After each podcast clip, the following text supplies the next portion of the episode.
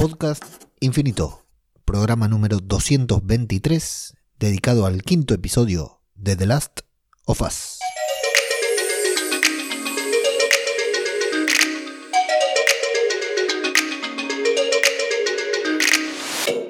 ¿Qué tal? ¿Cómo les va? Les damos la bienvenida a una nueva entrega de podcast Infinito, el podcast que en esta ocasión le dedicamos por completo a The Last of Us en su episodio número 5 y saludo a quien me acompaña hoy también por segunda semana consecutiva, Maxi Moon. ¿Cómo estás Maxi? ¿Cómo anda todo por ahí? ¿Qué tal Leo? ¿Cómo va? ¿Todo bien? Acá en el infierno caluroso de, de Capital Federal Buenos Aires, Argentina. Complejo, ¿no? Terrible. Más caliente que, el final del quinto episodio de The Last of Us. Sí, no, peor todavía, peor. tremendo, tremendo. Sí, me estuvieron contando, estuve viendo ahí unos mapas de calor como los que veíamos de Messi en el Mundial, pero era todo Argentina.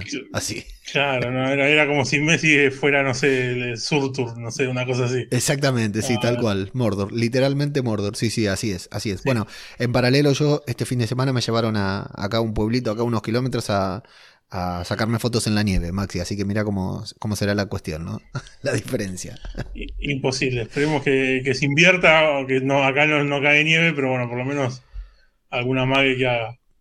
Muy bien, bueno, eh, antes que nada, por mi parte, de manera personal, Maxi, muchas gracias, muchos comentarios, muchas reproducciones en el último podcast, ahora después al final lo vamos a comentar, que lo grabamos tarde, lo publicamos más tarde aún, y encima ya se, casi se estrenaba el, el quinto episodio, este del que vamos a hablar hoy, y la verdad que tremendo cómo volaron las reproducciones, se ve que estaban todos ahí todas las personas esperando para escuchar. Así que muchas gracias. Eh, por mi parte quiero, eh, bueno, primero si, si hay alguien viendo el, video de esta grabación, decir que sí, soy yo, que me hice un cambio de look, me, me, estoy sin bar para los que estén escuchando el podcast, ¿no? Porque después por ahí hay algún comentario o algo por el estilo que me, me afeité y estoy pelado también, pero me puse un gorrito para que no se note tanto pero me, corté el pelo. Y no, lo que quería era pedir disculpas en cierta manera a la gente con la que compartimos siempre los grupos de Telegram y todo, porque estoy un poquitito desconectado.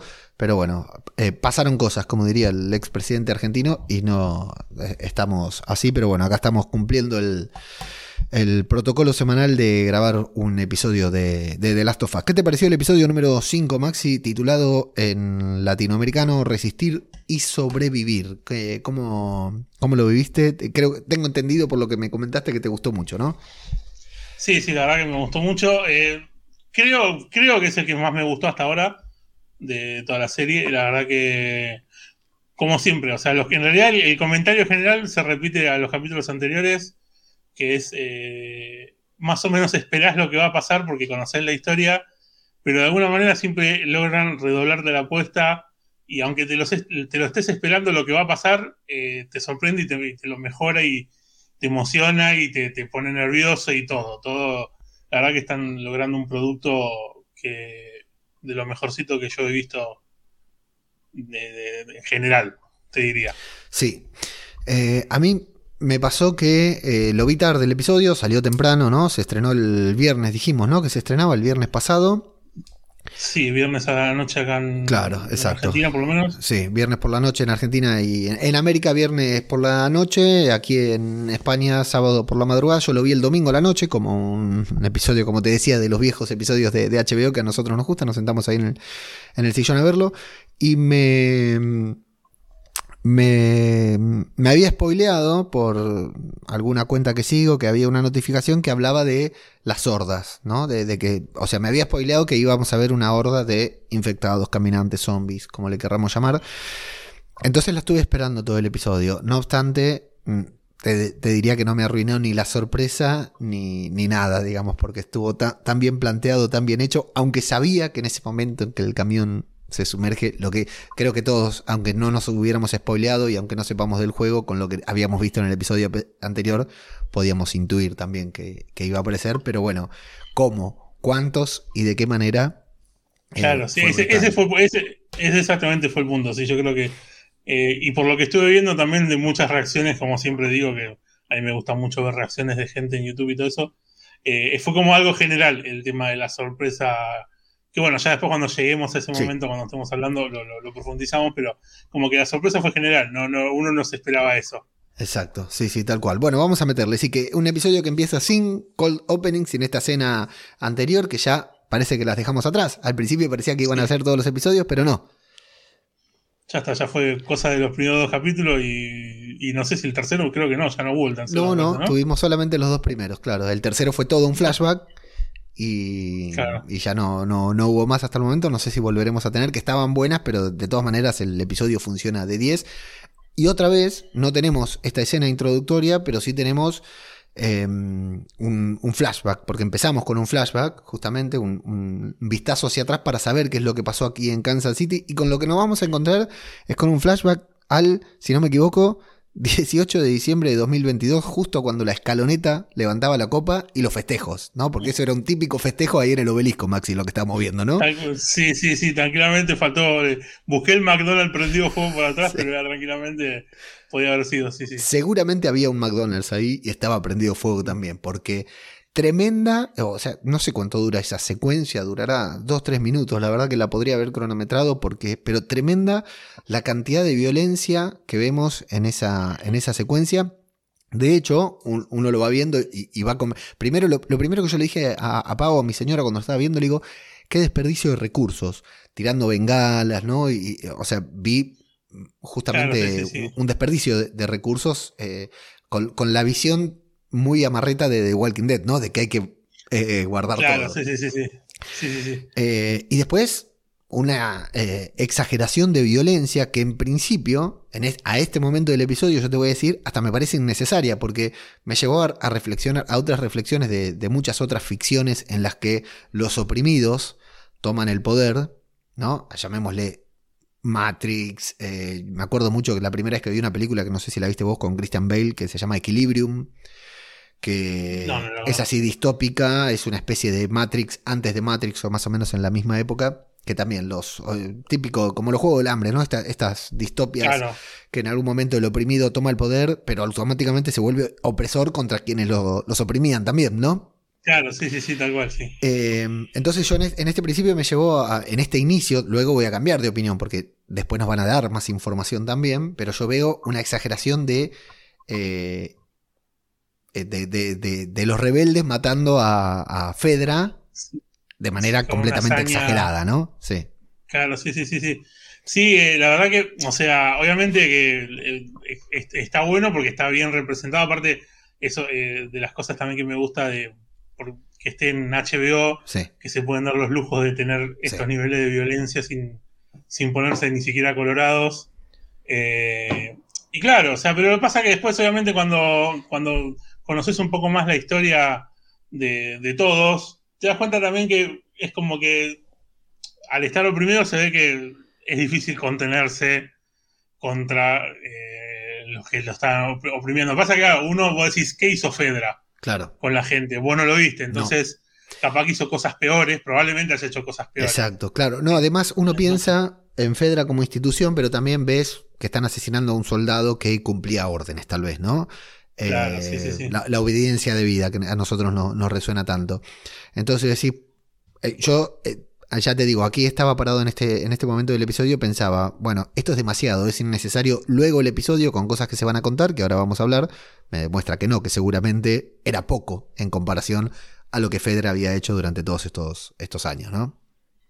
Claro, sí, sí, no, es que lamentablemente sí, y el, creo que no es el camino para cambiar las cosas. Mm. Yo lo pongo, o sea, pensándolo como alguien que por ahí. Sí, sí. Eh, Desde acá hablando a través del micrófono, ¿no? Sí. Claro, sí, sí. Pero intentando, tipo, como pensar también como diciendo, a ver, el mundo se fue al carajo. Mm. Y capaz que ese no es el camino tampoco. Pero bueno, obviamente ya te digo, hay que vivirlo primero y después ver que, cómo reaccionas.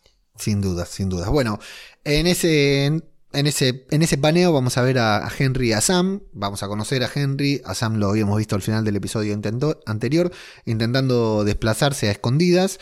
Y vamos a descubrir que Sam es hipoacúsico, sordo o como le quiere decir el colectivo de turno. Hablan con lenguaje de señas, bueno, y están intentando que ya entre semejante caos eh, vemos que, sería imposible que estos dos se desplazaran, lo cual nos lleva a, a entender que Henry realmente conoce, sabe eh, los movimientos, sabe por dónde ir, ¿no? Y que, tiene conocimiento del lugar, porque si no, a mí ya me hubieran agarrado sin duda, Maxi. Sí, sí, sí. No, aparte también es algo que se, va reforzando a medida que va pasando el capítulo, que por lo menos te das cuenta de que Henry es eh, alguien inteligente. Por ahí no, no, no, no será, por ejemplo, en el juego es un personaje un poco más al estilo Joel del juego también, que es medio como un poco más tipo un, soldado que, se la banca con, los, con el enfrentamiento y qué sé yo.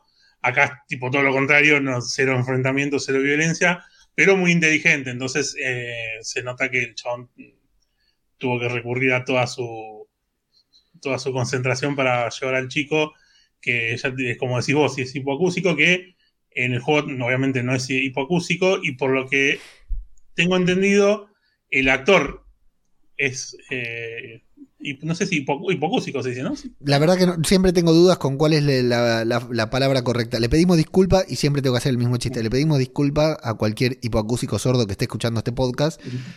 No, no puedo no decirlo. Bueno, bueno, eh, pero bueno, supuestamente, no, supuestamente no. El actor, el chico, es, el, es hipoacúsico.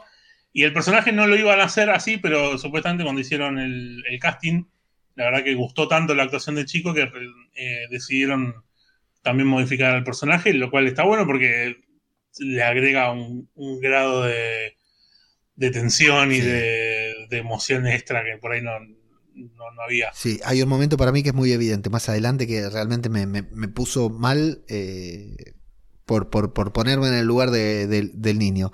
Y banco mucho esto, vos decías antes de la violencia de HBO, de la violencia que HBO se permite mostrar, eh, yo también en esos primeros cinco minutitos hablamos de desperdicio de recursos.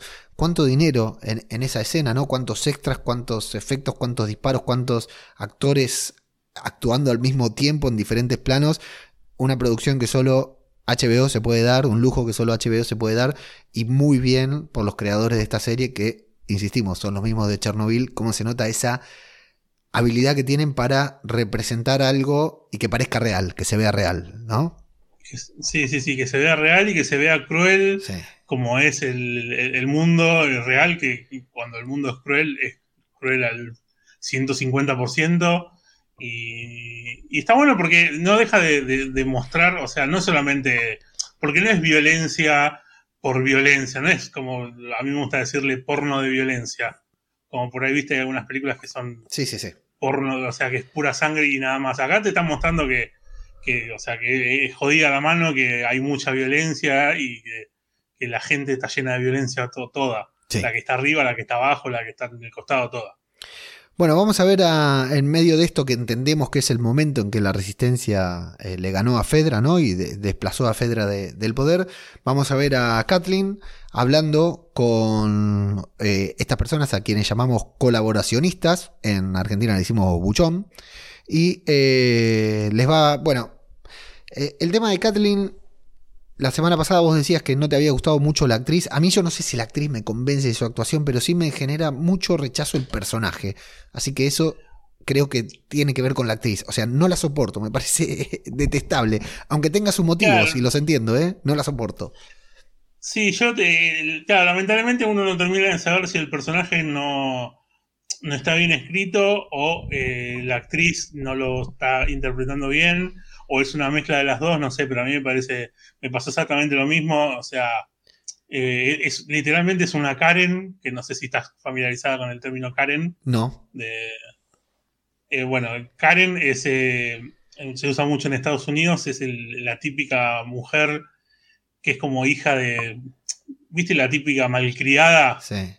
Sí, sí, Pero, pero, malcriada tipo al 150, también de nuevo 150%, que y suelen haber muchos videos en, TikTok, por ejemplo, de, hay páginas dedicadas a Karens. Ok, lo y gente que te ¿eh? dice, sí, sí, sí, o sea, gente haciendo escándalos a tal punto de llamar a la policía, por ejemplo. Ya sé a lo que te referís, sí. Porque estacionaste en, no en el estacionamiento, o sea, en un estacionamiento público, pero por ahí la mina dice, ahí iba a estacionar yo y vos te metiste, así que está mal, te tenés que ir. empiezan a los gritos y se tiran al piso a patalear como los nenes y Obviamente están las Karens y después las Karen, hay veces le dicen Karen macho, Se confunde también con el, con el tema de las Karen de los gatos, que es algo que también está en internet, pero bueno, eso son, como una mezcla, qué sé yo, pero estas, estas son las Karen que son, la verdad que yo a veces que las miro y me ponen de un mal humor porque son muy insoportables, porque son muy caprichosas, qué sé yo, y es como que esta, esta es como se expresa, viste, que tiene como esa voz como suavecita, como... Sí. Y no, no me termina de, o sea, no, no termino de entender el, el personaje ahí en el medio como convenció a toda esa gente para que esté atrás de ella. Eh, no, no, no, no, no sé cómo no, no, me cierra.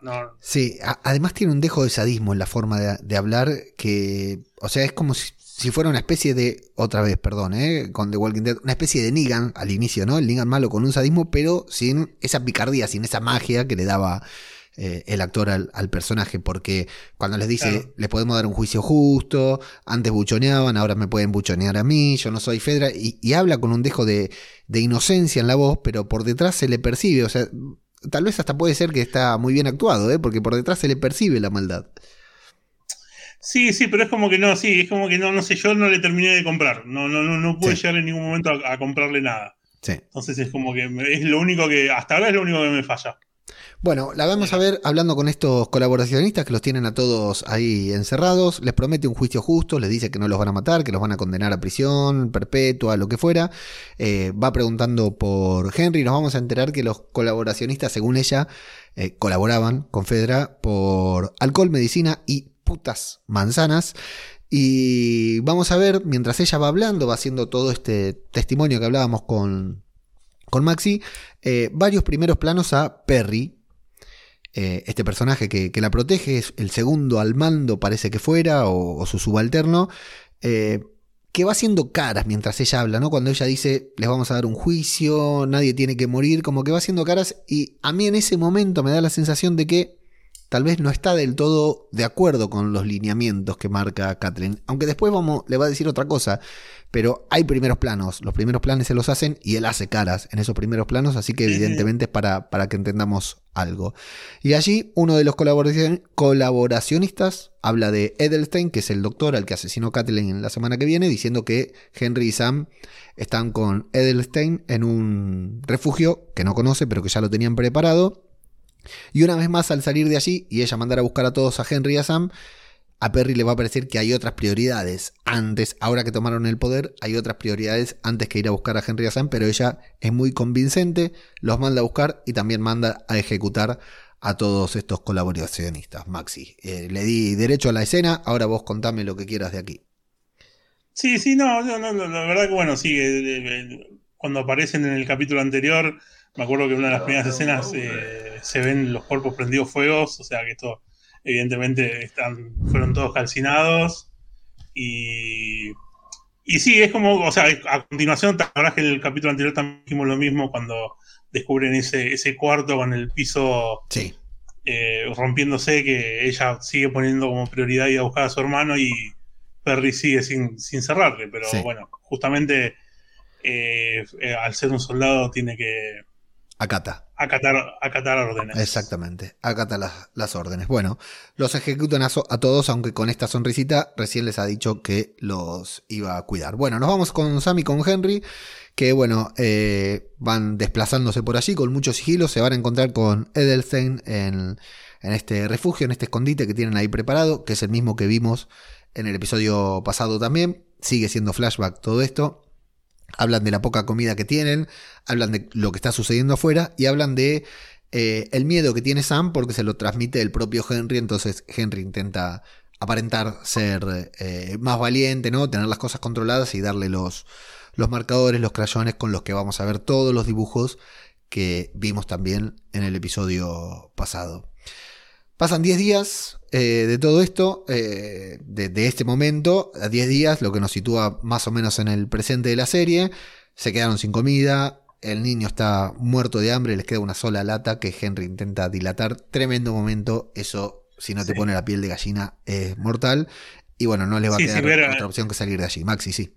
Sí, sí, no, ver, ver a un chico de 8 años diciendo tengo hambre, es, la verdad que es, jodido, la verdad que está buena. Aparte, la verdad que también me gusta, quiero rescatar, rescatar la química que tienen los hermanos. La verdad que también, a pesar de no estar mucho tiempo o sea, en total en la serie, digo, mucho tiempo en pantalla, la verdad que lograron una química de, hermano eh, muy, muy buena. Sí, y el papel del actor que hace de Henry me pareció brutal. ¿eh? Todo lo contrario de lo que podíamos decir de, de Kathleen, eh, me convence en todo, desde aquí con la inseguridad, con el miedo, hasta después cuando está con Joel y se quiere poner un poquitito más en, en, el macho, ¿no? O aparentar, tener las cosas controladas. Hasta el final, la resolución del episodio de su personaje me pareció muy bien logrado por, por el actor, la verdad que me, convenció en todo este. Sí, sí, sí, muy bueno y por eso también entiendo el cambio que hicieron con el personaje de Sam, porque el, chiquito también, a pesar de, no dejar de ser un chico chico, eh, que no habla y qué sé yo, la verdad que... Transmite todo. Sí, te transmite todo. Sí, Sí, la, verdad que fue un capítulo, fue un capítulo de, buenas, de muy buenas actuaciones, te diría yo, en general, de, casi sacando justamente de Kathleen capaz, pero la verdad que todos, la verdad que me gustaron, ya después vamos a hablar cuando llegue el momento, pero eh, Eli, eh, Joel, todos, la verdad que se, actuaron todos este capítulo. Sí. Bueno, eh, aquí es cuando deciden salir, dice, bueno, tenemos que salir, los tengo controlados, vamos a ver que Henry los vigila, ¿no? A los de Fedra los tiene desde ahí más o menos controlados y le dice, bueno, vamos a salir porque tenemos que salir a comer, no nos queda otra.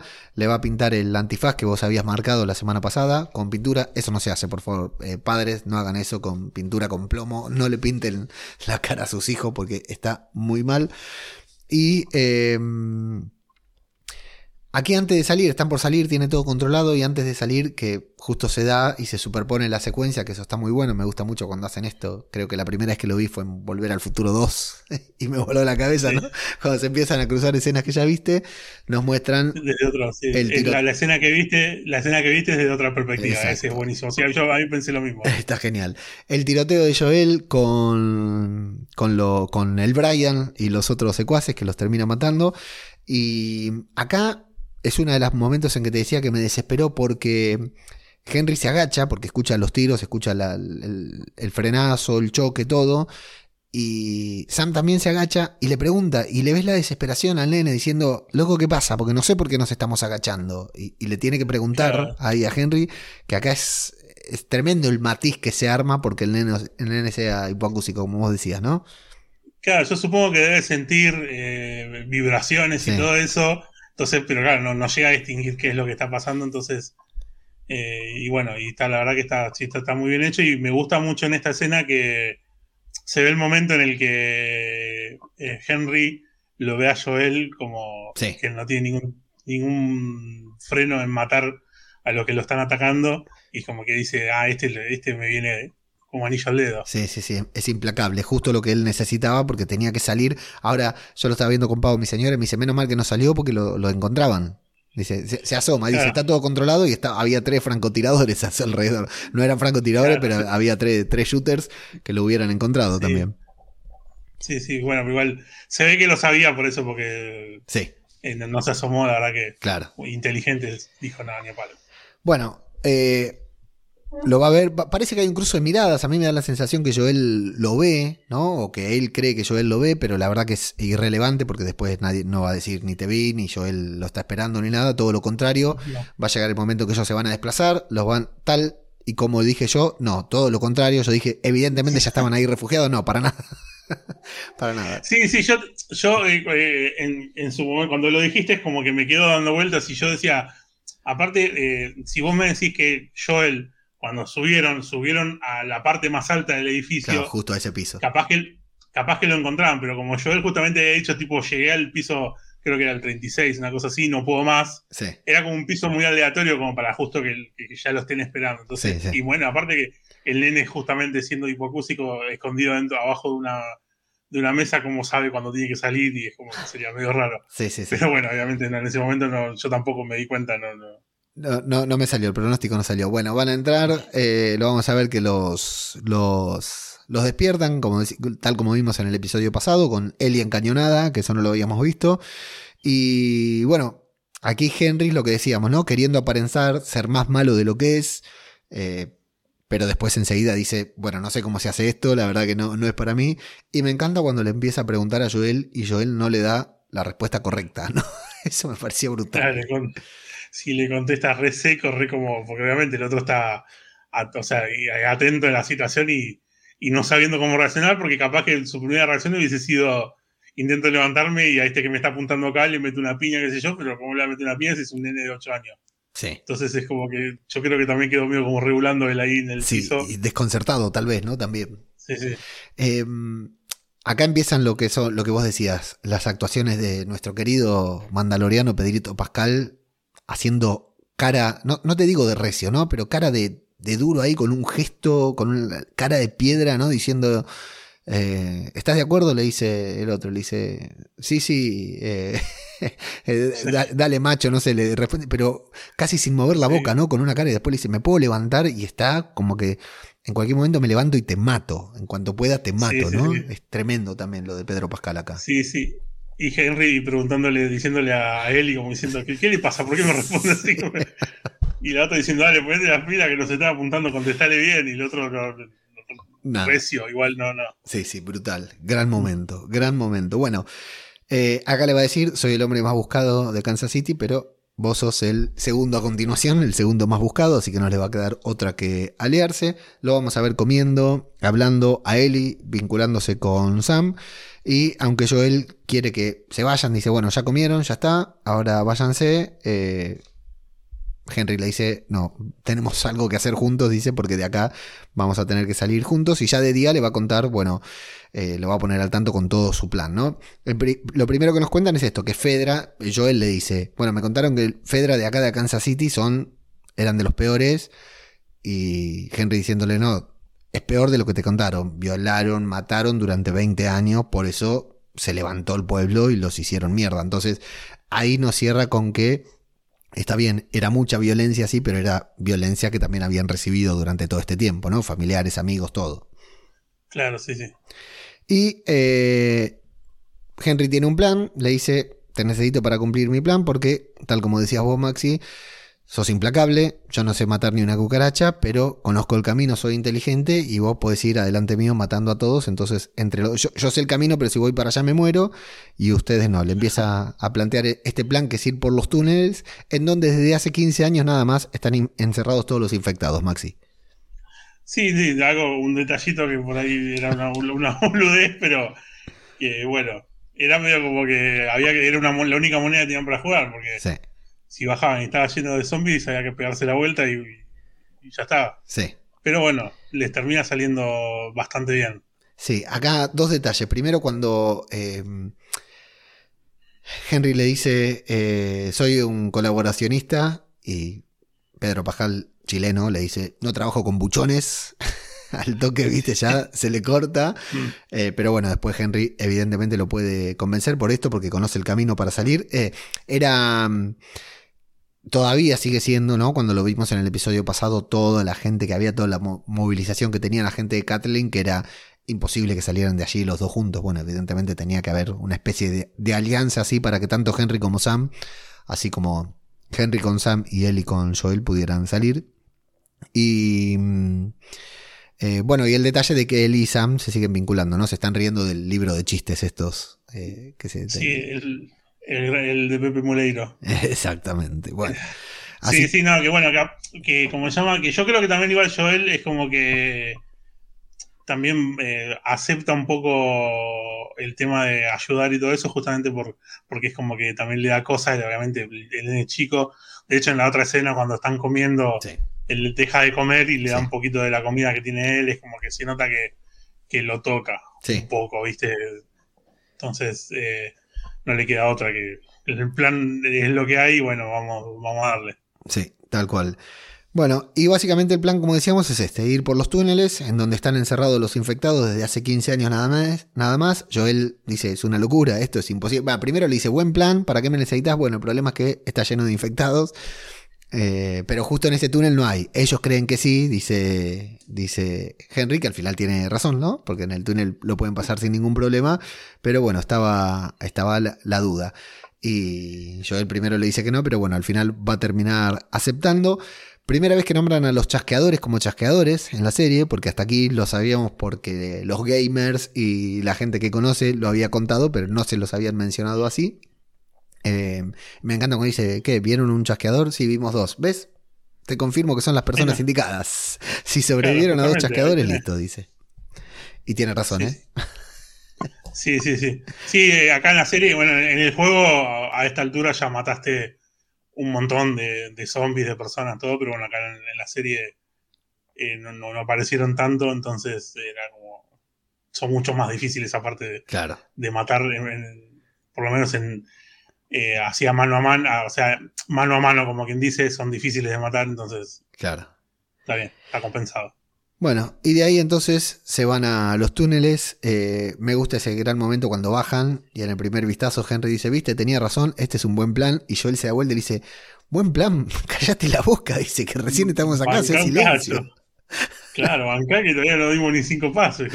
Igual tenía razón, ¿no? Sí, sí. Pero, o sea, festejó, festejó muy rápido.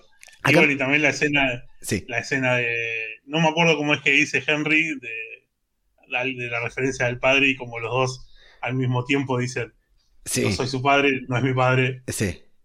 que también te demuestra la, conexión que tienen, ¿no? Total, sí, sí, sí. Hay un par momentos muy buenos de conexión en este capítulo. Bueno, acá me gusta mucho porque, como te digo, yo había, sabía que iba a aparecer una horda. Entonces cuando se meten en los túneles, yo ya estaba esperando la horda, estaba esperando el sonidito de los chasqueadores, ¿no? Ese sonido particular. Imagino que no solo por haberme, eh, por, haberme spoileado que había una horda, sino porque evidentemente en algún momento tenían que aparecer y creo que la serie juega muy bien con toda la tensión que construye en esta escena que es muy cortita, porque la verdad que la escena termina siendo irrelevante, pero creo que la serie juega muy bien construyendo una escena en la que creemos que algo va a pasar y no pasa nada, Maxi. Sí, sí, sí, tal cual. Es, eh, es literalmente es, eh, uno espera, digo, a ver dónde salen, qué sé yo, y termina pasando que en el juego, eh, o sea, el, que salgan de la ciudad, eh, como obviamente demora un poco más, de tenés enfrentamientos todo el tiempo, y acá es como que eh, dices, de hecho a mí me pasó, me pasó que cuando termina esta parte de, sal, de cuando salen todos, me adelanto un poquito, ¿no? Pero sí como que dije, qué raro, che, digo, no, no, pasó todo muy rápido, digo, y de hecho le dije a mi mujer, digo, otro capítulo más que no vamos a ver eh, ningún tipo de zombie ni nada, digo, medio raro me pareció. Lo malo es eso de todo, que yo sabiendo más o menos lo que va a pasar, pero como uno sabe, no, saben que, cómo lo van a adaptar, como que me llevó a pensar eso, como diciendo, o sea, lo, esperaba yo también, aunque sea alguno, con total, digo, que si aparece uno, lo, pueden, eh, lo pueden liquidar, pero es como que dije y, pero igual estuvo muy buena la escena. Sí, sí. Bueno, iban a llegar a este refugio en el que, bueno, habían pasado otras personas también ahí durante un tiempo hasta que evidentemente lo tuvieron que evacuar, ¿no? Que estaba muy todo acondicionado para los niños, por lo cual él y, Sam van a pasar unos lindos momentos ahí jugando la pelota, todo. Y... Un, un, escenario que es muy, muy parecido al del juego también. Ah, sí. Esos son, sí, sí, sí, muy parecido. De hecho, está la escena de, de Eli pateando en el juego, digo, está la escena de Eli pateándole la pelota a Sam y muy parecido. Qué bueno, qué bueno. bueno sí, incluso, incluso hay, hasta hay, un easter egg que estoy viendo, obviamente no lo descubrí yo, lo vi por ahí en internet, pero hay un dibujo que se ve en un momento en la pared que nombran, hay como dos como policías. Sí. Que se, ve tipo un segundo y que son, es un personaje en el juego, te cuenta muchas historias secundarias o incluso hasta terciarias con cosas que vos ves que van pasando en el lugar y que te encontrás una nota claro. y un cuaderno escrito y qué sé yo, y te van contando historias de lo que sufría la gente y qué sé yo. Y bueno, es un, esos dos dibujos son personajes de, la historia que cuentan ahí, que eh, en el juego hay una parte que eh, te encontrás como unos cuerpos tapados eh, con, con, una manta, obviamente que se nota que están muertos, y es como que se nota que hay chicos ahí abajo de la manta y cuando te acercas ahí, no sé si es que está ahí un papel o está escrito en el piso, no me lo acuerdo. Y dice, no sufrieron. Como que te, mostrándote como diciendo, que los tuvieron, los mataron antes de que, de que se infecten o algo por el estilo. Claro, claro. muy sórdido, viste, muy, muy, muy, oscuro y bueno, acá eso no lo hicieron, pero, pero bueno, el escenario es igual. Ahora está muy bien recreado. Eso me gusta, eso, eso, aunque no haya jugado el juego, saber que hay gente que, lo conoce, que le gusta la, a esas similitudes, es buenísimo. Bueno, allí van a pasar la noche, eh, o un rato, un, parte de la noche, porque hay un momento que Joel se cansa y dice, vámonos. Em, y en cierta manera, bueno, van a estrechar vínculos en dos maneras. Tenemos otro gran momento de actuación de Pedro Pascal, cruzado de brazos, sentado de costado y mirando de costado cual eh, hombre en un bar hablando con alguien de otra mesa. Eh, no sé, un gesto tan pequeño que me pareció tan, tan logrado por, por el actor, una pavada, Maxi, te estoy diciendo, ¿eh? Pero... Sí. sí, no, no, que igual también, porque es impresionante porque en ese momento Henry empieza a hablar y cuenta cosas y es como mm. que se, abre un poco más y cuenta un poco. Y él, es terrible porque no, o sea, yo ahora que lo vi por segunda vez el capítulo, intentando leerle en la cara a Joel alguna respuesta, algo y es impresionante como es inmutable está, ¿no? no quiere, es como que no, no, quiere dejar escapar ni un mínimo de, no, de desconfiado, obviamente. No, no quiere dejar eh, que se vea nada. Está, ¿viste? está muy bien actuado. A pesar de que es cara seria nada más, pero ni los ojos es como que demuestran nada. No transmite nada, lo mismo que decíamos antes, que el niño transmitía todo, eh, eh, acá Pedro Pascal no transmite nada y al mismo tiempo, bueno, es parte de, lo que tiene que representar el personaje. Me parece que está brutal. Además está despeinado, sucio, demacrado, eh, está genial, está genial en todo sentido, hasta estéticamente está genial. Sí, sí, sí, la verdad que sí. Bueno, lo que vamos a descubrir es que Henry se convirtió en colaboracionista porque Sam eh, tenía leucemia. En realidad, Henry era súper fan del líder de la resistencia, que es el hermano de Kathleen, que era, no sé, eh, como, por decir alguien, no sé, el Kun ¿no? Alguien a quien todo el mundo quería. sí, sí, alguien, sí, sí. Bueno, bueno, y que sabía cómo hacer las cosas, era como que había. Y, sí, bueno, y tuvo que traicionarlo porque realmente las medicinas que justo eh, siempre se habla, ¿no? Que digo, en un mundo así uno piensa en los zombies y qué sé yo, pero hay otras cosas también que, están ahí, y bueno, las enfermedades y, y, tuvo que hacer por ahí lo peor de todo porque, qué sé yo, matar un zombie o, o matar a alguien que te quiere matar a vos es una cosa, pero traicionar a alguien así debe ser durísimo también. Sí, y me gusta de la manera en que lo lleva. O sea, me gusta, entre comillas, te quiero decir. No lo lleva con. Hice lo que tenía que hacer. No, no, lo lleva con dolor. Es una cruz que carga. Él se considera peor. Se considera un villano porque hace lo que los villanos hacen y hace cosas peores de las que hizo Fedra. Él es peor que Fedra, se considera. Sí, de hecho lo dice, lo dice, sí, dice que es peor que Fedra, sí, sí. Sí, me parece que está muy bien. Y bueno, y ahí es cuando Joel le dice: Bueno, si te convertiste en colaboracionista por protegerlo a Sam, lo entiendo, ¿no? Cada uno hace, hace lo que tiene que hacer y es ahí cuando, cuando Henry se termina abriendo. Bueno, nos vamos a humanizar un poquitito, mientras ellos esperan ahí abajo, a humanizar un poquitito a Kathleen, que se fue a encerrar en su habitación de, de cuando era niña, junto con su hermano, a quien acabamos de conocer en boca de Henry, y ahora lo vamos a conocer un poquitito más, en boca de Kathleen también, hablando con Perry, eh, contando que su hermano no quería que lo persiguiera, a Henry, que su hermano le, pidió que lo perdone, que lo deje porque es así, era como decimos, más bueno que, el Kun Y, pero Kathleen le dice, mira, si me vas a decir eso, Perry, no me lo digas porque ya me lo dijo mi hermano y ni modo. Y no, claro. No, no, no le voy a dar bola. Y acá Perry tiene una frase muy buena, que le dice, mira, Kathleen, tu hermano era Dios, era muy bueno. Pero la que nos llevó a nosotros a, a derrocar a Fedra fuiste vos. Tu hermano no logró nada con lo bueno que era. Así que yo te sigo a vos. Que acá es cuando te digo, me contrasta con todo lo que... En realidad no es que nos, contrastan. Porque está claro que Perry no tiene el mismo pensamiento que Kathleen. Pero también entiende que es una buena líder y que por eso la tiene que respaldar, ¿no? Claro, es que lamentablemente en ese mundo eh, la gente buena no, no, lamentablemente no, no, va. O sea, ahí tenés que tener eh, un grado de, de para avanzar y para tener para llevar el poder y todo eso. Así que lamentablemente, o sea, justamente el hermano no, no ha alcanzado nunca nada porque ha sido muy permisivo, ha sido muy bueno y, y no sádico como ella. Sí, y confió, y bueno, confió en, en Henry y pasó lo que tenía que pasar. Va a pasar lo que decía Maxi. Cruzan el túnel mientras todos esperamos, ni siquiera vemos que crucen el túnel. Se sientan ahí en una habitación y después ya están afuera y lo logramos y todos nos quedamos un poco desconcertados como diciendo, me perdí una parte, está mal montado el episodio, ¿qué pasó en el túnel? Porque ni siquiera los vemos cruzar el túnel. No, no, pasa todo, pasa todo muy rápido. De hecho, yo un poco decía, che, están yendo están yendo muy rápido. Que es, en realidad no sé, no, sé si están yendo rápido. Lo que es que ahí lo que me pasa en realidad que están haciendo también las cosas que es como que no tenés ganas de que avancen. Claro. onda, no, quiero que termine, quiero que vaya más despacio por eso. Pero claro, ese era como algo que se propusieron y como que lo lograron como muy fácilmente. Sí.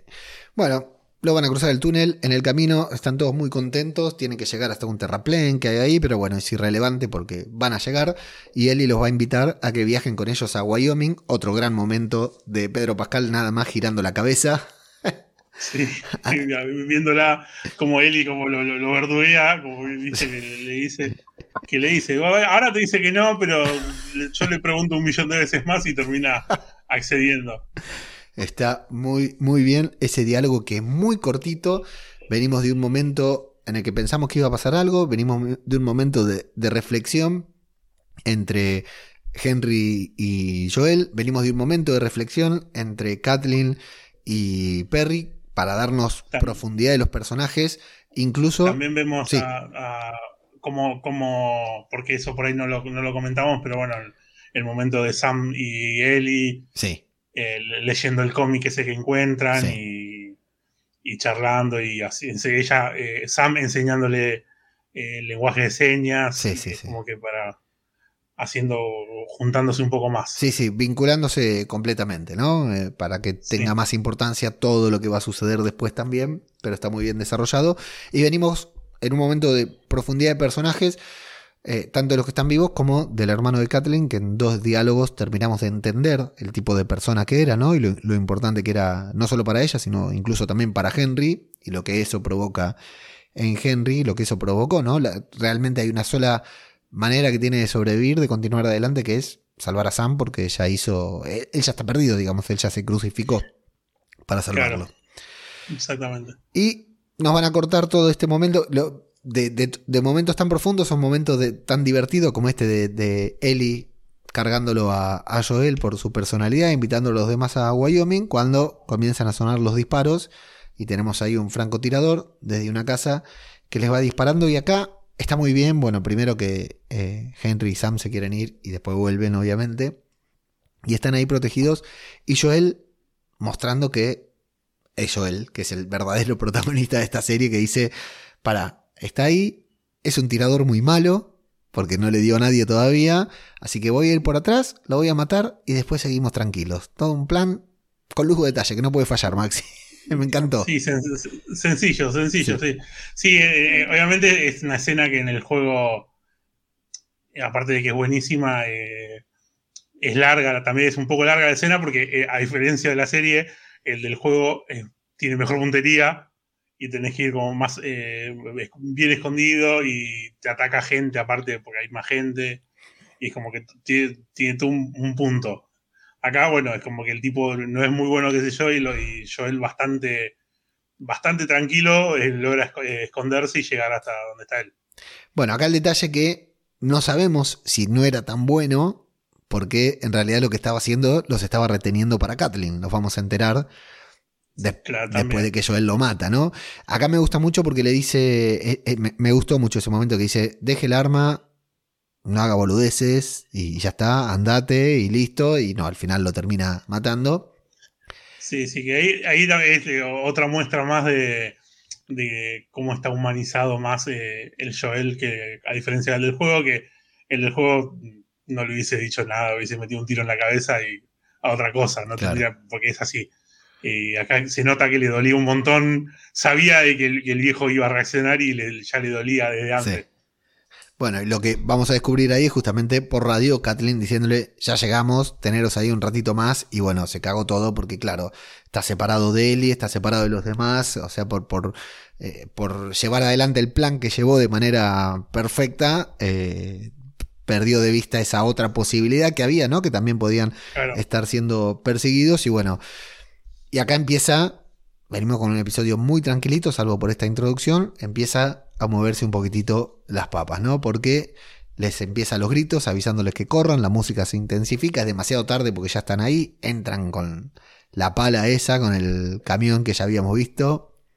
Sí, miren, miren todos, todos, todos, el, como se llama, el malón de gente de Kathleen con el coche adelante que le, dice, por algo vamos adelante, sí. abriendo camino con, el coche ese, para eso, para eso estás. Total. Bueno, ellos empiezan a correr, Eli a disparar hacia atrás. Y desde ahí, desde donde está, Joel intentando acertar, se le traba el, el, rifle hasta que, bueno, logra dar con el, con el shooter y el camión se va a estrellar contra una casita que estaba ahí, se prende fuego y, bueno, hasta aquí una escena de acción más que parece que, que no va a tener demasiada, demasiada relevancia, o sí, eh, entre medio de la explosión, de la confusión, Henry pone a salvo a, a, Ellie, que había quedado ahí tirada en el medio, y los demás estaban todos armados, por lo cual la podrían haber matado. Joel no puede hacer demasiado porque también lo están vigilando, saben que está desde ahí y tiene un rifle contra todo un escuadrón de personas armadas, Maxi. Sí, donde, donde mete el primer tiro, sí. empieza una balacera que cuánto van a durar, no, nada. Sí. Bueno, sí, yo tengo que decir que, yo sí. tengo que, decir que es un, fue un, fue un, o sea, desde que comenzó el, el, momento en el que vino la camioneta, eh, me, me, me, empecé a poner nervioso eh, y, y, veo como que, a pesar de, ya te digo, de saber lo que pasa, en, cómo pasa en el juego, eh, decía, ¿cómo, ¿cómo, o sea, qué va a pasar acá? O sea, ¿qué, qué, ¿para dónde van a salir? Era como una... Y después, obviamente, capaz que después lo, lo, lo, lo pensás un poco y es un poco la típica escena de de el malo hablando de más en vez de, de, hacer las cosas rápido, ¿no? Porque bueno, no lo contaste todavía, pero de Kathleen eh, sí. eh, hablándoles y Sam, eh, no, Henry diciéndole salgo, pero eh, deja que se escapen los chicos y ella diciéndole que no, que, que los chicos están involucrados en el tema también, que ahí también te muestra también el nivel de sadismo que tiene ella. Sí. Porque. Hay una frase que es demoledora cuando le dice: ¿Alguna vez te pusiste a pensar que tal vez Sam no tenía que sobrevivir? Que si tenía leucemia, se tenía que morir. ¿Por qué va a sobrevivir él y no mi hermano? Digamos, tal vez claro, sí, sí, sí. estás pensando equivocado y dice, estás, te estás interfiriendo con el destino. Algo muy loco le tira, que, que es cierto, pero muy loco, ¿no? Claro, sí, sí, sí, pero claro, es muy bueno porque en realidad es algo que, que el, eh, para mí eh, atraviesa toda la historia. Que es, eh, depende de dónde, realmente depende de dónde sí. te pones el foco. Eh, uno es malo, el otro es bueno, uno es villano. Es, eso es lo que tiene la historia, porque es algo que en la historia pasa mucho, de la historia del juego, que depende, claro. O sea, la mina dice, o sea, vos por el, el chico ese que está enfermo y porque sobrevivió a él, eh, mataste a mi hermano, que era un buen tipo, nunca había hecho nada malo, estaba sano, que esto, que el otro, y lo veía como una injusticia. Y vos decís, sí, es discutible, pero anda decía discutírselo a ella. Sí, exacto. Sí, sí, sí, tal cual, tal cual. Eh, es su hermano, no deja de tener razón. No deja claro. de tener razón también, porque es tener enfermo y no mi hermano. Bueno, todo con mucha parsimonia, como decía Maxi, ¿no? Con mucha gente por detrás eh, intentando negociar o intentando también disfrutar ese segundo de, ventaja, ese momento de ventaja que tiene, de, de venganza, no de ventaja, sino... Eh, Henry antes de salir le va a pedir a, a Ellie que, que, se escape, que salga corriendo, aproveche la distracción de que él se va a entregar para escaparse con Sam. Se va a entregar y Kathleen se toma un segundito para, para matarlo diciendo así termina esto. Y bueno, amigos, amigas, ahí es cuando comienza el show porque el camión se hunde, nuestra cabeza empieza a pensar qué está pasando, dice, ah, claro, esta es una serie de infectados, ¿no? Se hace un pozo. Claro, se, se, empiezan a escuchar ruidos. Sí, nos habían mostrado en el otro episodio lo del pozo que a Perry le preocupaba mucho y todos se quedan mirando ahí el pozo como que todos supieran qué está a punto de pasar, ¿no? Nosotros tal vez no, pero ellos en cierta manera yo hubiera pensado que Yo... era por el incendio, que se, se cayeron los cimientos claro. y se, se, hundió, pero ellos me parece que tenían idea de que podía haber algo más, Maxi. Claro, me parece que ellos, eh, claro, al tener más, al ser más conscientes de que, de que los infectados están bajo tierra, mm. yo creo que eh, estaban esperando infectados, pero me parece que a ellos les pasó exactamente lo mismo que nos pasó a muchos de nosotros, que éramos que esperábamos no sé, 10 infectados, sí. como mucho. Estábamos todos esperando eso, entonces me dio como que tengo la sensación que están esperándolos y salen, los matamos y seguimos con lo nuestro. Claro. Ni de golpe apareció una cantidad de infectados que es imposible no sorprenderte a pesar de que sabes que van a aparecer eh, gente corriendo por ese objeto, todo lo estás esperando, pero es imposible no, no pegar un mini salto eh, en, el asiento. Sí. Em, bueno, Maxi, aparecen los infectados, aparece la primer horda grande. ¿Cómo la viviste? ¿Qué te pareció este momento? Con algo de CGI, pero muy interesante. Sí, igual, eh, Sí, igual tengo, tengo entendido que también hubo mucho, mucho maquillaje. Hay mucho práctico también, se nota, sí, sí, sí. Sí, sí, hay, hay, mucho, fue como una escena grande con mucha gente y se nota y, y no, y la verdad que, o sea, yo la verdad que los pelos de punta tuve, la verdad me puse, ya te digo, estaba muy nervioso la escena antes y, decía, no, ¿cómo zafan de esto? Digo, porque aparte, Carlin había ido con todo su ejército, eran un montón. Con todos, a buscar a dos, a cuatro, con todos, con todo lo que tenía. A un, a un, pibe que, y con un nene, capaz que un poco, un poco demasiado. Sí. Y capaz que se termina condenando mm. ella misma también por eso. Pero no, la escena espectacular como empiezan a volar eh, zombies. Aparte, esto de los zombies, eh, de los infectados eh, eléctricos, no, no son los infectados, no son infectados lentos, son todos como, actúan todos como en, manada, en horda, y están todos como electrificados y empiezan a atacar y es eh, espectacular. Sí. Sí, la verdad que la escena para una persona que se siente a ver una serie como esta es un deleite total. No en vano el episodio ya, después lo vamos a decir, es uno de los mejores, el mejor calificado hasta el momento. Evidentemente es por esto, porque es lo que cualquiera que se sienta, todos nos sentamos a ver esto de eh, ¿no? la supervivencia, el dolor, eh, los paisajes, la soledad, pero realmente lo que queremos ver es esto es la carnicería. Sí, sí, sí. para destacar, yo creo que a mí lo por lo menos lo que más me gustó es el momento en el que Eli se mete dentro de la camioneta y por la ventana entra una nena que me volvió loco los movimientos de la nena esa. Estuve averiguando, es la nena es una, la actriz que hace de la, de la nena zombie, es una bailarina, no sé si artística, pero contorsionista, qué sé yo, hace unos movimientos que yo creo que, aún sabiendo que es una nena maquillada, yo creo que me hubiese asustado también, porque es impresionante el, movimiento que hace, aparte en un lugar chiquito como una camioneta, mm, se retorce de una manera que me, dio mucha impresión. espectacular. No estuve mucho en las redes, pero quiero ver una foto de Bella Ramsey abrazándose a esta chica maquillada porque me encantaría verlas, ¿no? Ahí en el. tienen que haberse tomado una foto juntas yo creo que sí, no la vi yo tampoco, pero yo creo que tendrían que haberse la sacado porque sí, sí. Bueno. Hay un gran momento, gran momento. Bueno, la secuencia es tremenda, imposible de escribir, se puede ver mil veces y se pueden encontrar cosas por todos lados. Eh, gran momento con Joel protegiendo a Ellie desde arriba. ¿No? A los francotiradores. Sí, no le sacó la vista, no le sacó la vista a ella en ningún momento. Brutal. Pasaban miles de cosas, pero él iba al, aparte de esa visión, ¿no? De, tirador, que no sé si existirá, ojalá existan personas así en el mundo, o no, no sé, ¿no? Porque con semejante nivel de, certeza, de, acierto para disparar, pero de ver cuál de todos esos caminantes, caminantes no, infectados, cuál de todos estos caminantes es el que va a atacar a Eli, ¿no? Porque uno le dispararía a cualquiera. Eh, eh, eh, con, ese grado de, acierto me encanta. bueno, vamos a ver esto de que Ellie es perseguida por esta niña infectada, pero en eso nos vamos a quedar después porque también vamos a tener a Perry, gran personaje, confirmamos gran personaje, porque con dos o tres caras me encantó, quisiera ver más de este personaje.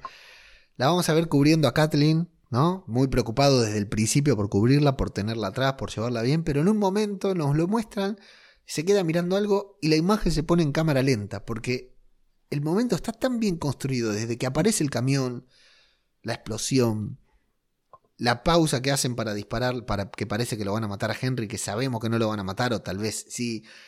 El camión que se hunde, todos se dan vuelta, y nosotros que en cierta manera el conflicto es tan grande que nos olvidamos de que es una serie de caminantes. En ese momento, en ese momento, todos estamos esperando a los caminantes, pero en ese momento los esperábamos en el túnel. Acá, claro que la escena viene con otro dinamismo. No estamos esperando que aparezcan los caminantes. Y aparecen los caminantes.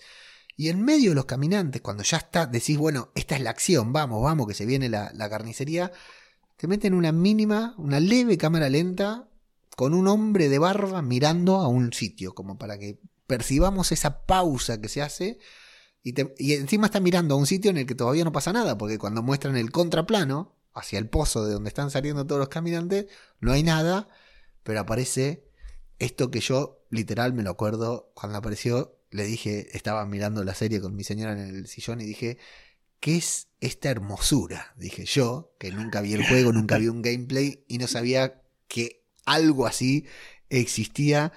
Qué gordo zombie hermoso, Maxi. Qué cosa hermosa que nos presentaron. Sí, sí, sí. Bueno, yo el capítulo anterior eh, había nombrado al famoso Gordinflón, como se lo conoce en el juego. Eh, justamente es este, en inglés creo que es Blo- Blotter, Blotter, una cosa así. Eh, y claro, bueno, en, la- en el juego en esta escena no aparece. Claro. Entonces, obviamente, no lo estábamos esperando. Sorpresa para todos. Es sorpresa Bien. para todos y eh, está muy bien como contás vos de, de- de esa- de ese mínimo segundo de que se pone como la cámara lenta, que es como una representación del frío que le debe haber corrido por la espalda Sí. a Perry cuando ve al a la terrible bestia esa, que también estuve, eh, vi en, en internet, que eh, yo me sentí representado cuando lo vi por el tamaño y, y cuando vi el actor, eh, con- el actor que, lo, que estaba abajo del traje, me dio risa porque medía exactamente lo mismo que yo, 1,98, Genial.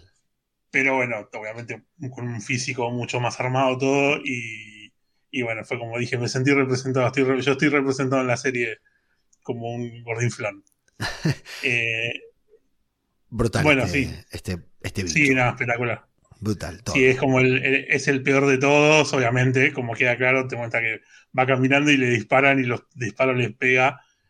Porque claro, es un infectado que sobrevivió, eh, es como de los primeros infectados, pero que sobrevivió y es como que el hongo le, le tomó todo el cuerpo a tal punto que le hizo como una armadura de, de costra de hongo dura, Claro. y entonces eso le da mucha fuerza, le, le- le- no le, y no le hace nada. Eh, sigue siendo ciego como son todos los infectados, pero bueno, es una cosa que no, como carajo lo frenas y le disparas y no, Claro, claro. no se frena, no lo frena. Y encima con ese tamaño y todo. Bueno, una, una, una hermosura, la verdad que brutal. Este, este momento fue, es, es el... Bueno, hay un momento que a mí me gusta mucho del episodio que todavía no ha llegado, pero en en cuanto a caminantes y todo, este momento, la aparición de este personaje es brutal. Después, bueno, se da, mata a dos o tres ahí al costado, pero se da la casualidad que se la agarra con Perry. Dice, ah, ahí está, me dijeron que vaya contra el de Barba. Eh, Ni siquiera es el que está más cerca ni nada, pero bueno, lo va a buscar a él. Claro, lo escucha, sí, no sé si lo escuchará, no sé qué. Justo en ese momento Perry le dice a, a Kathleen, anda, no mires para atrás, qué sé yo, es como que déjame que yo lo enfrento.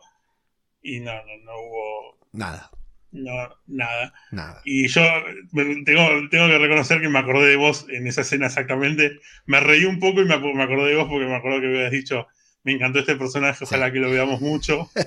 No, no va a ser la ocasión. no.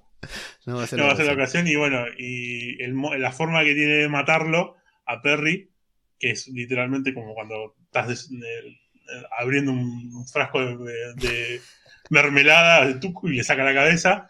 Así es como en el juego cuando te mata, es como que tiene como una fatality, como quien dice, y en el juego es medio como peor porque te agarra tipo como de la mandíbula y como que te medio que te hace así Qué bien. los ojos y es como asqueroso y es impresionante como se la literalmente le saca con una facilidad que tiene mucha fuerza. Impresionante, la verdad que mo- momentazo, momentazo. Bueno, se va a escapar Kathleen, como decía Maxi, que eso es importante para lo que viene inmediatamente a continuación. Ahí Eli está debatiéndose con esta chica que vos ya dijiste, la chica caminante que se le mete en la camioneta, termina escapándose y la deja ahí encerrada porque Joel ahí adentro no la podía ayudar. Y a Eli no le queda otra que salir. Y acá hay un muy lindo momento, muy sutil también, en que Eli lo mira a Joel y le dice con la mirada, voy a ir ahí, cubrime. Y Joel le va abriendo camino para que ella pueda ir a rescatar a Henry y a Sam. No sabemos si está de acuerdo con que rescate a Henry y a Sam, pero la protege. Me pareció genial. Claro, sí, sí, sí. Y ella va con, con un cuchillo porque la boluda había gastado todas las balas de- del arma y tuvo que ir con el cuchillo, pero bueno, Sí. pudo... Eh, ¿Puedo decirlo, Maxi, sin convertirme en hater? Qué facilidad, ¿no? Eh, para Sí, matar sí, al sí. caminante. Hay uno, hay, uno, hay uno en particular que le clava el, el- el coso en el cuello Sí, y justo eh, Joel le dispara. Le dispara también. Ponele que eh, ese, bueno, pero hay uno que le clava el, cuchillo en el cuello y el tipo cae muerto así de la nada.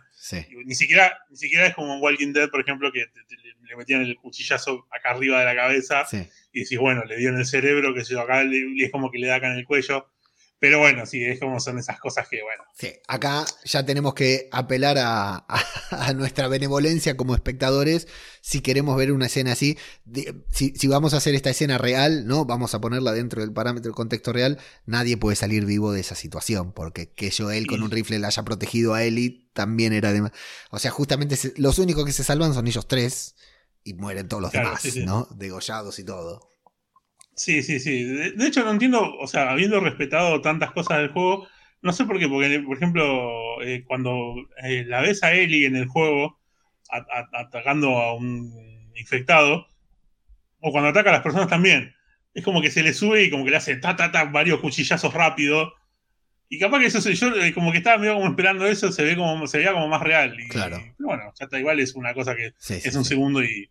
Sí, y definitivamente estos tres personajes se tenían que salvar. Por conveniencia de guion, inevitablemente no, no nos servía nada que murieran. Claro, estaba escrito en el guion, así que se iban a salvar. Así que los zombies, los, los, los, los, infectados los esquivaban, evidentemente, y atacaban a todos los demás. Bueno, se van a escapar, se van a cruzar con, con Kathleen.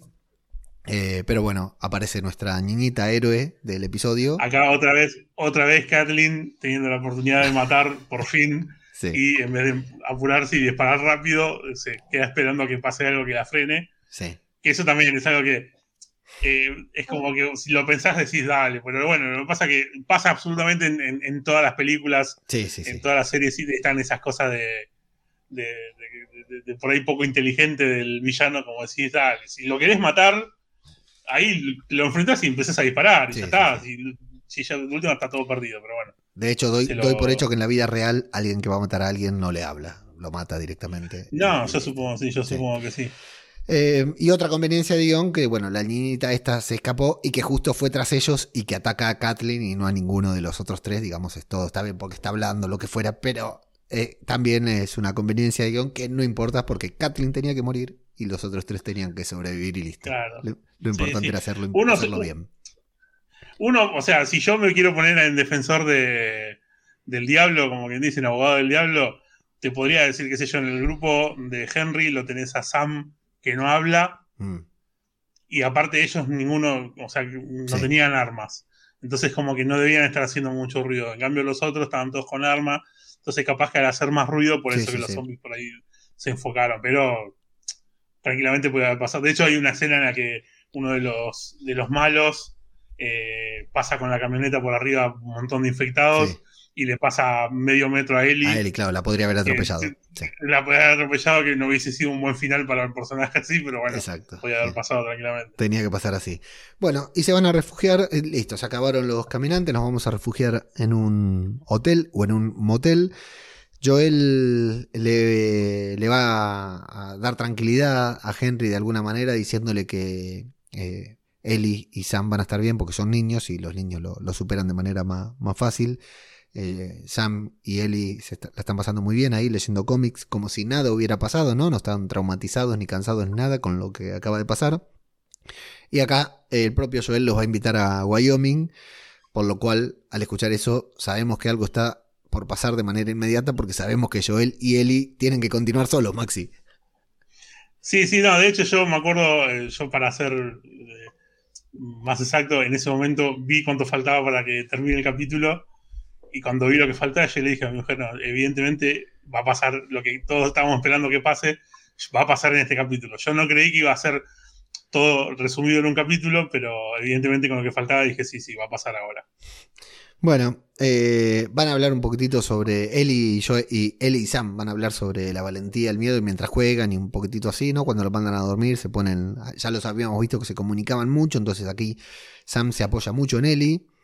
Y, me gusta una cosa que no lo dije antes tampoco, me encanta el, el, anotador ese que tiene Sam. Buenísimo.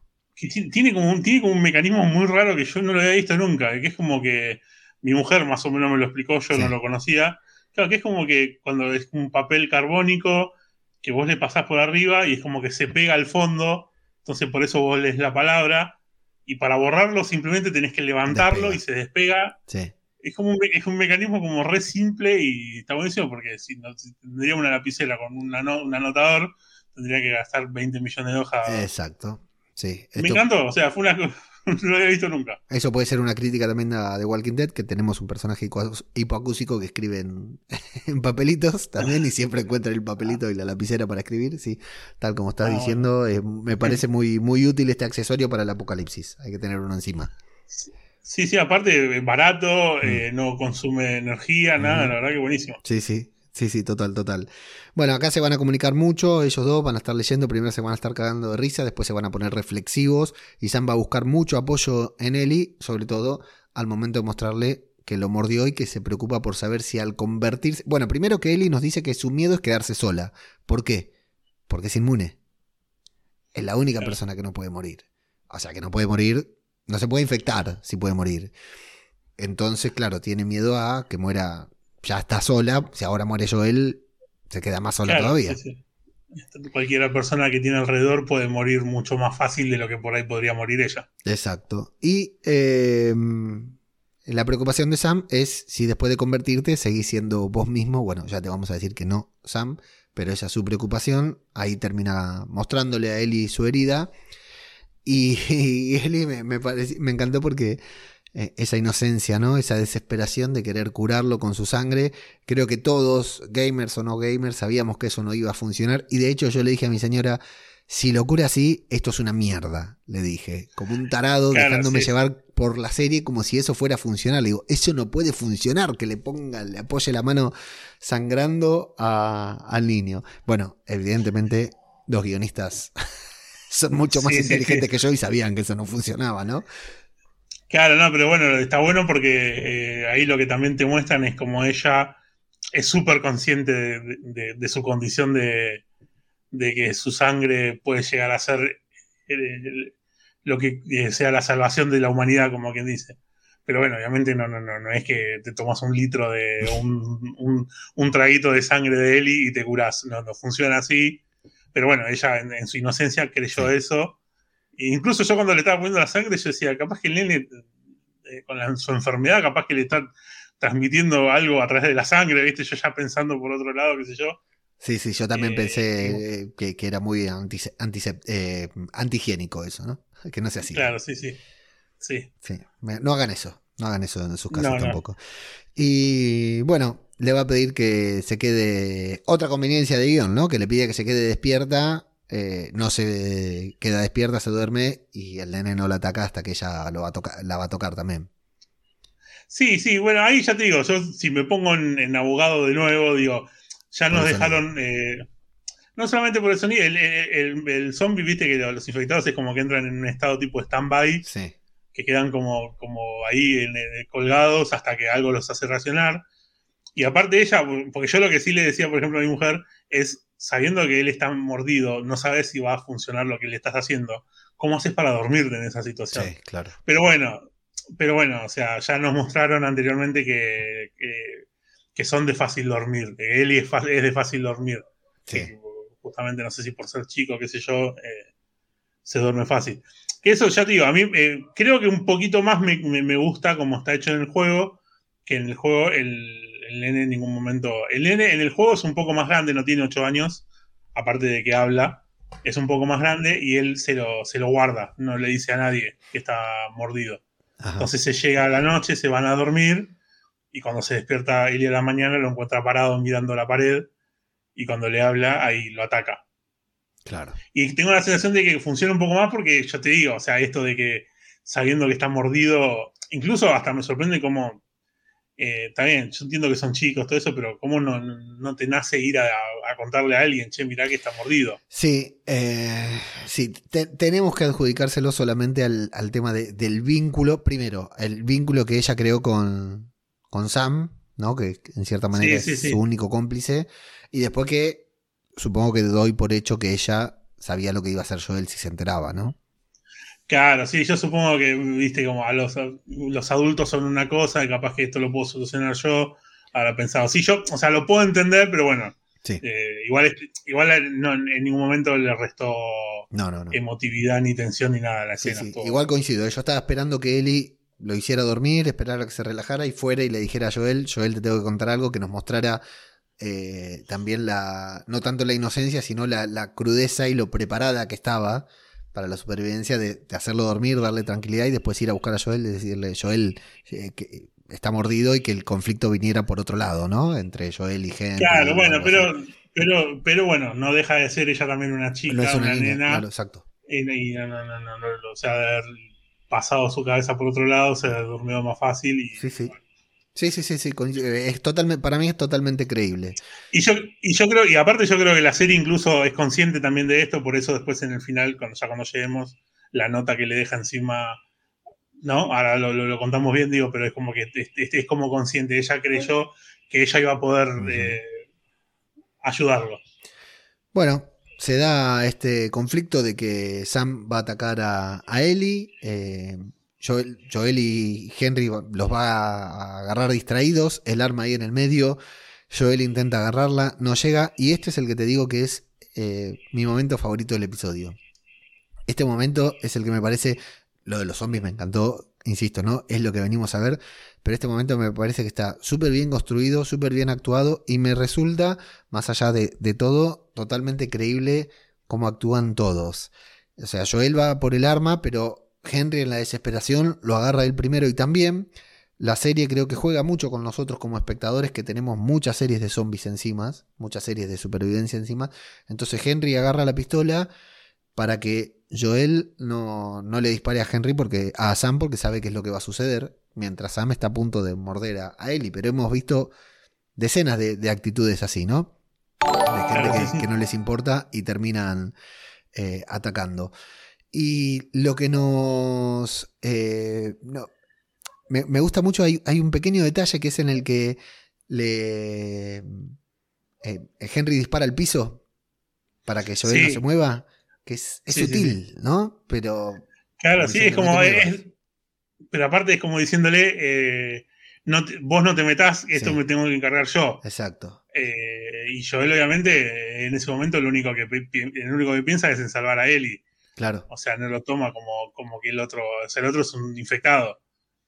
Y, ahí eh, también digo que la serie juega mucho con nosotros porque al nosotros saber a Henry así, estamos seguros de que Henry va a defender a, Sam. Sí. Pero inmediatamente le mete un balazo en la cabeza. Eh, entonces la, serie está jugando con, con nosotros, digamos, eh, porque dice, no lo deja agarrar el arma a Joel porque no quiere que maten a Sam. Pero él al toque le mete un corchazo ahí en la cabeza no sé si para salvar a, Eli, porque, a Eli, porque es casi un reflejo, ¿no? Claro, es un bueno, es que es un reflejo de, de lo que está atravesando el mundo en ese momento. O sea, son infectados y te acerca un infectado, vos le disparás. Sí. Porque te muerde y te morís vos también. Sí. Entonces es como que yo calculo que esa fue como una reacción ahí. De hecho, es muy loco porque te puedes a pensar y es a la primera persona que, que mata, porque no había matado nunca. Eh, Claro, yo pensaba, digo, qué sé yo, en Walking Dead, por ejemplo, cuando pasó algo parecido, lo que hicieron fue agarrar a, los zombies y meterlos en un granero a ver si los podían curar. Sí, claro. Por ejemplo. Exacto, sí.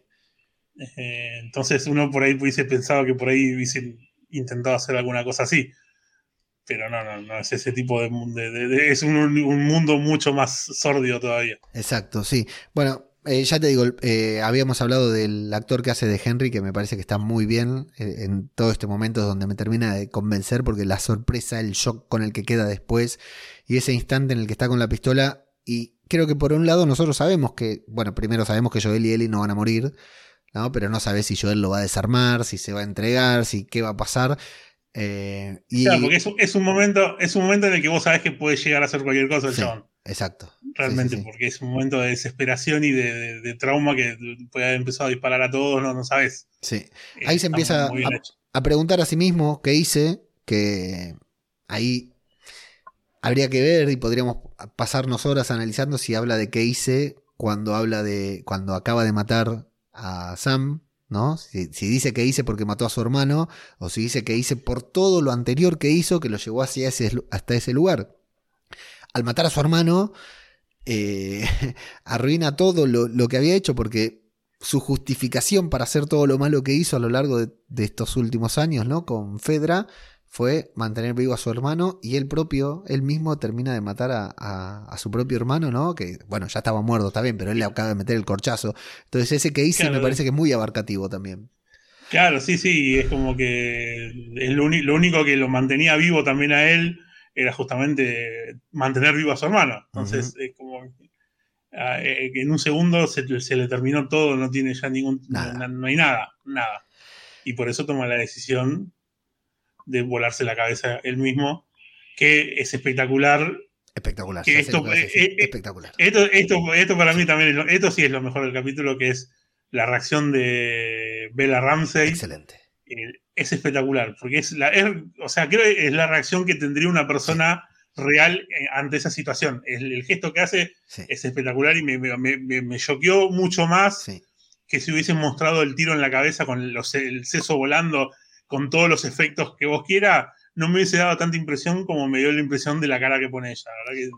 Coincido mil por ciento. Ese gesto de Eli en el momento que suena el disparo, yo no sé qué le mostraron a esa chica en ese momento, qué le dijo el director. Bueno, acá en este momento vos imaginate y tenés que poner expresión de esto, no sé qué le dijo.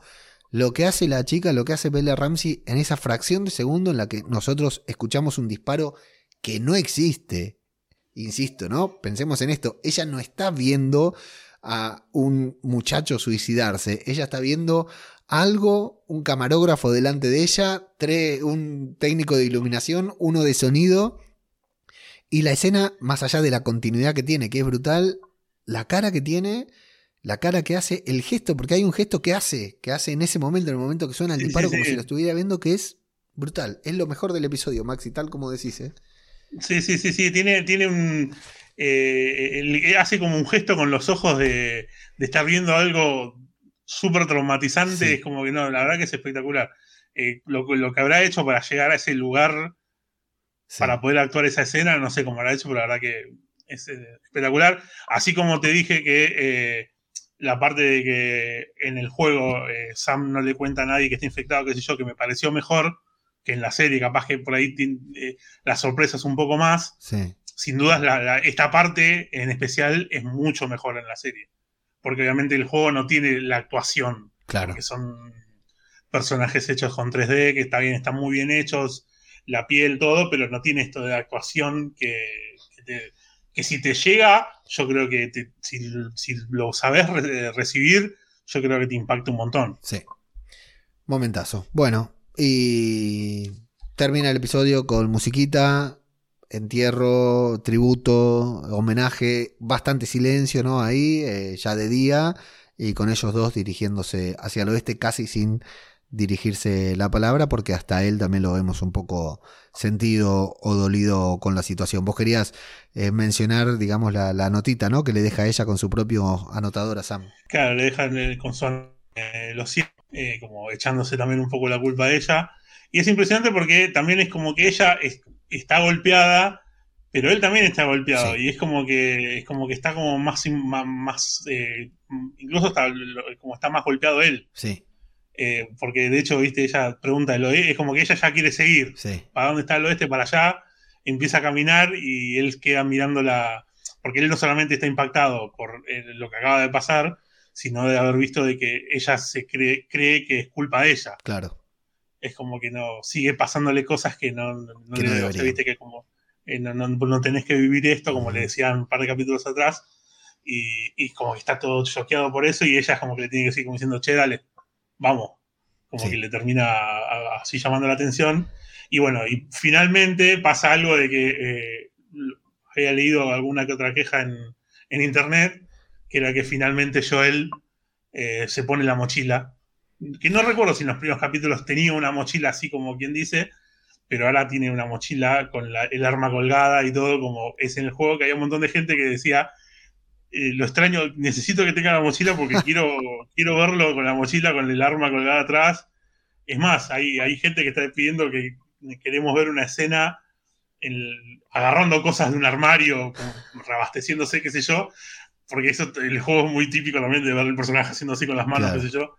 Eh, pero la mochila que era importante y, bueno, ahora volvió a tenerla. Ya está, ya es O no sé si es que la tuvo por primera vez, ya ahora ya es canon, Claro. con, las, con el arma colgada y todo. Qué bien, qué bien, no, no lo sabía ese comentario. Bueno, detalle que tenemos esa, ese rostro melancólico de Pedro Pascal con el horizonte atrás que habíamos visto en las imágenes de, de, la- de promoción de la serie también llegó en este episodio. Bueno, sin dudas capitulazo, tuvo de todo, tuvo clima, tuvo suspenso, tuvo al gordo zombie que fue una hermosura y este tremendo momento final que no puede faltar en una serie apocalíptica como esta Maxi, ¿no?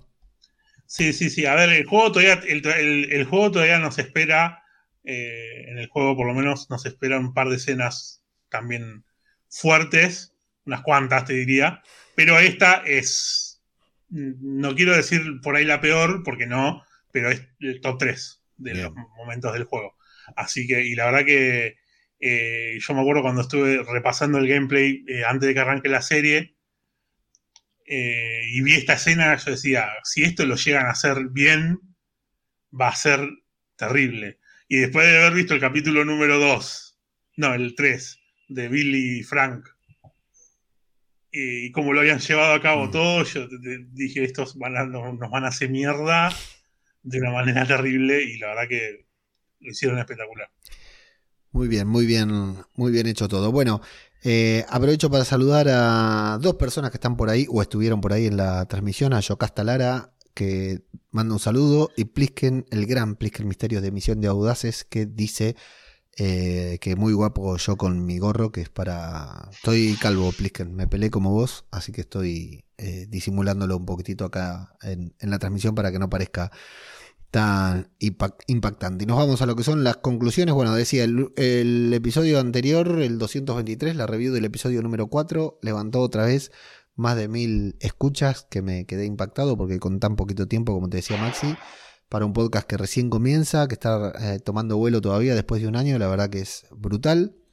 Y el episodio de, de Last of Us, el quinto episodio, 9.6 de calificaciones positivas en IMDB. Al momento es el mejor calificado. Después del primero y el segundo, que tienen 9.2. Luego viene el número 4, que es el de la semana pasada. Y último continúa el capítulo de Billy Frank. Que, insisto, ¿no? Este episodio, el que tiene 9.6, lo votaron 38.929 personas, casi 40.000. Eh, el episodio de Billy Frank lo votaron 186.787 personas. Es tremendo.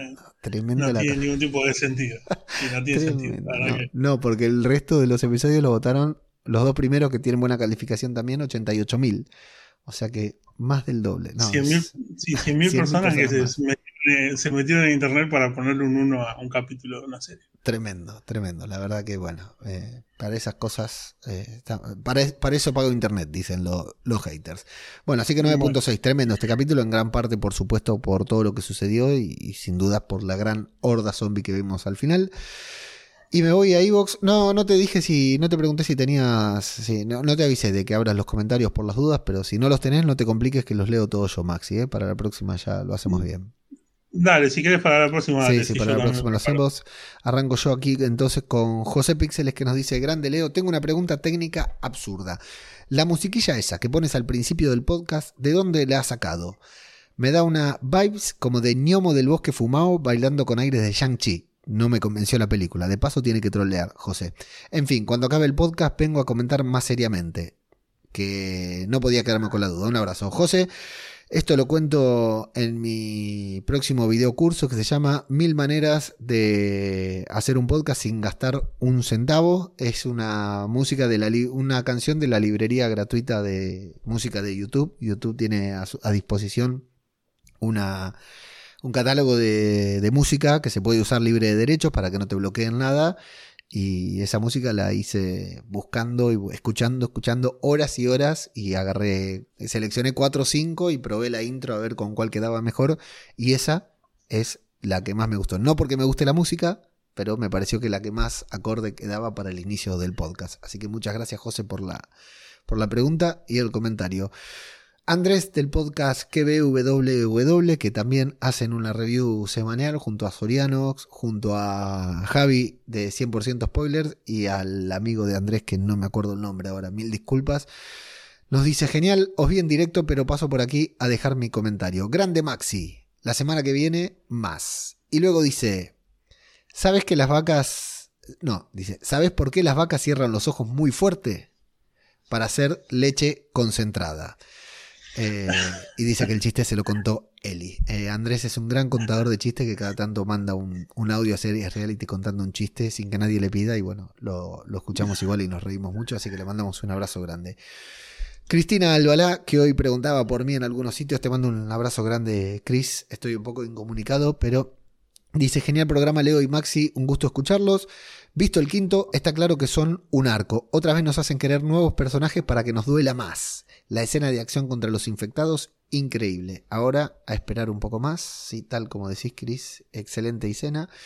Lunática Lovegood nos dice, gran programa chicos, me alegro que ya estés mejor Leo, coincido con Maxi, a mí la líder de los rebeldes también me parecía que no pegaba mucho.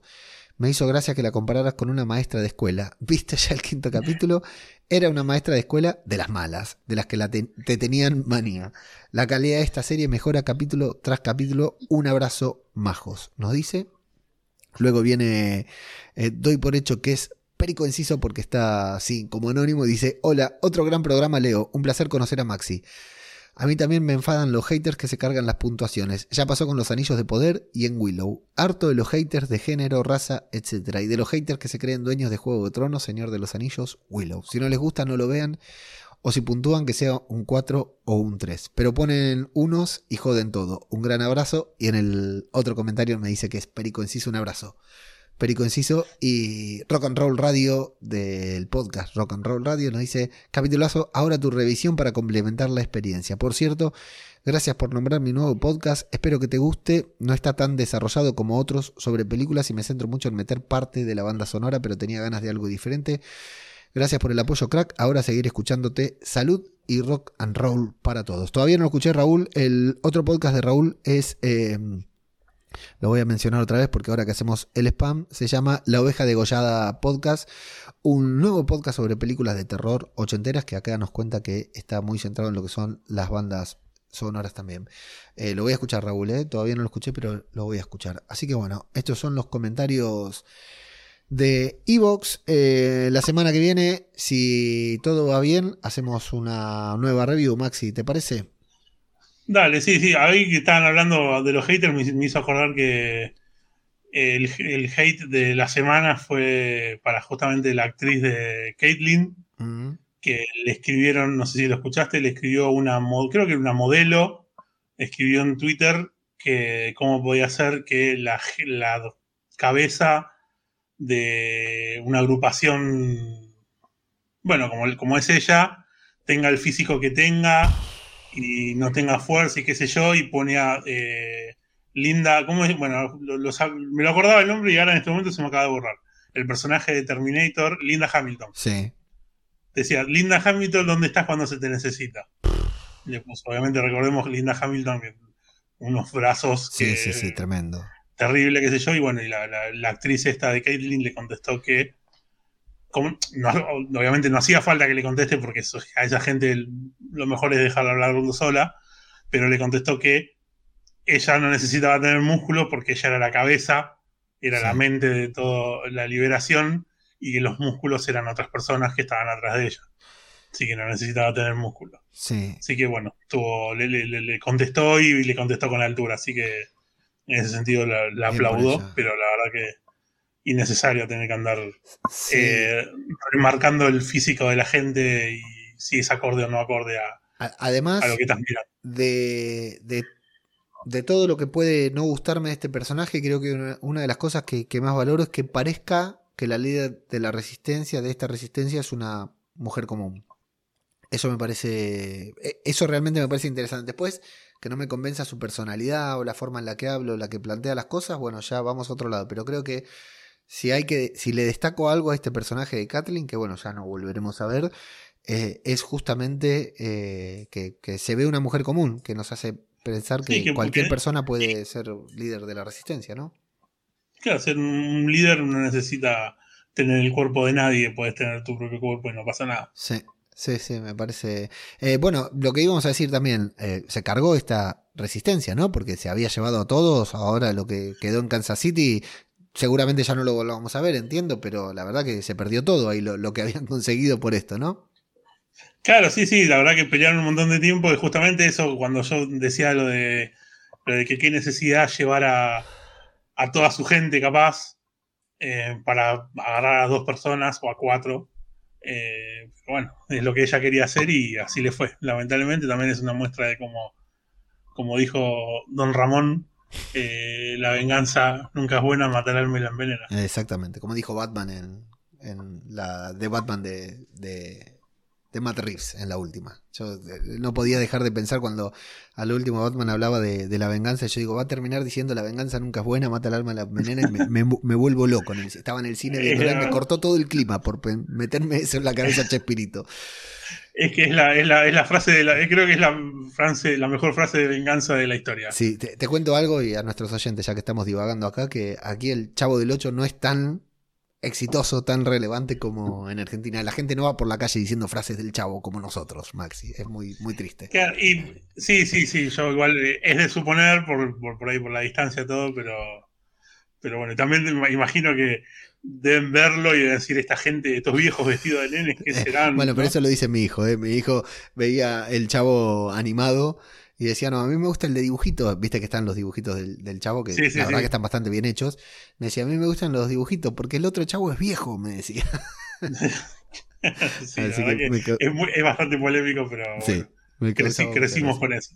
Bueno, eh, lejos del chavo, quiero hacer un disclaimer aquí, porque hace mucho que, como estoy grabando muy poco, y me quedan muchas cosas por decir eh, y, la verdad que por unos días voy a estar grabando eh, bastante poco también pero bueno, en esta review trataré de no fallar.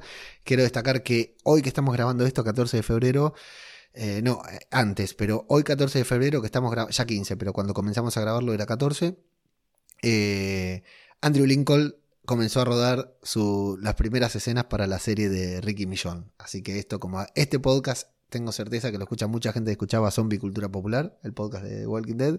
Ya lo tenemos, ya estamos ahí. Andrew Lincoln ya está ahí, ya están las fotos de filmación, así que bueno, muy pronto haremos algún, algún especial hablando de, Walking Dead. A ese no te invito, Maxi, si no te importa. ¿eh?